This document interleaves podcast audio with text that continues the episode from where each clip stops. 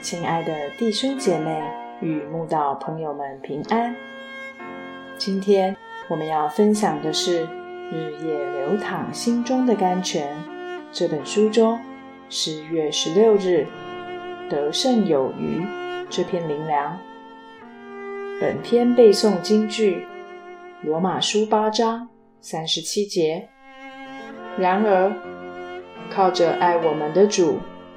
在这一切的事上，已经得胜有余了。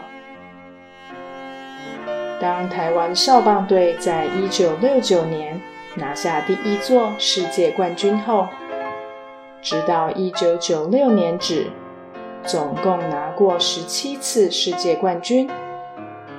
无独有偶，连后来的青少棒、青棒也都相继。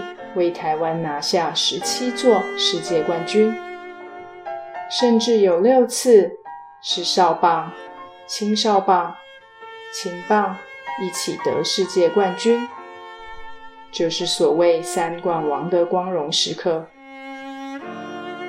当时对许多人来说，观看棒球比赛转播，不单是观看运动赛事而已，更是一股社会潮流。以及凝聚、宣泄民族情感的过程。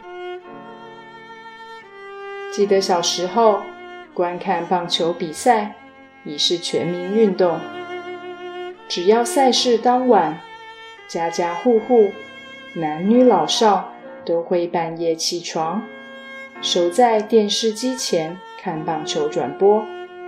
当赛前知道台湾队伍将遇到劲敌，就很紧张。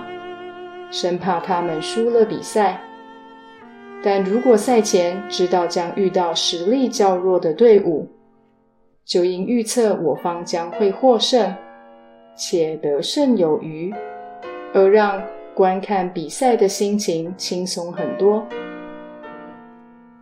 每个人面对人生，就跟任何参加运动比赛的人一样，都想要得胜。更想要得胜有余。人生行至中年，才到真耶稣教会信主的我，因此知道一个基督徒不只可以靠着爱我们的主得胜，而且还能得胜有余。虽然我们跟没有信主的人一样，生命过程中也会遇到各种困难。或许还是更大的逆境，但神应许在世上我们有苦难，但在它里面有平安。谁能使我们与基督的爱隔绝呢？难道是患难吗？是困苦吗？是逼迫吗？是饥饿吗？是赤身露体吗？是危险吗？是刀剑吗？如经上所记，我们为你的缘故，终日被杀。人看我们如将宰的羊。然而靠着爱我们的主，在这一切的事上，已经得胜有余了。因为我深信，无论是死，是生，是天使，是掌权的。是有能的，是现在的事，是将来的事，是高处的，是低处的，是别的受造之物，都不能叫我们与神的爱隔绝。这爱是在我们的主基督耶稣里的。所有的试炼与征战。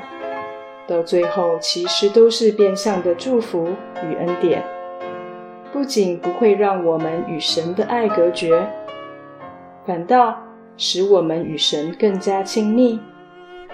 想要得胜有余，灵命一定要晋升。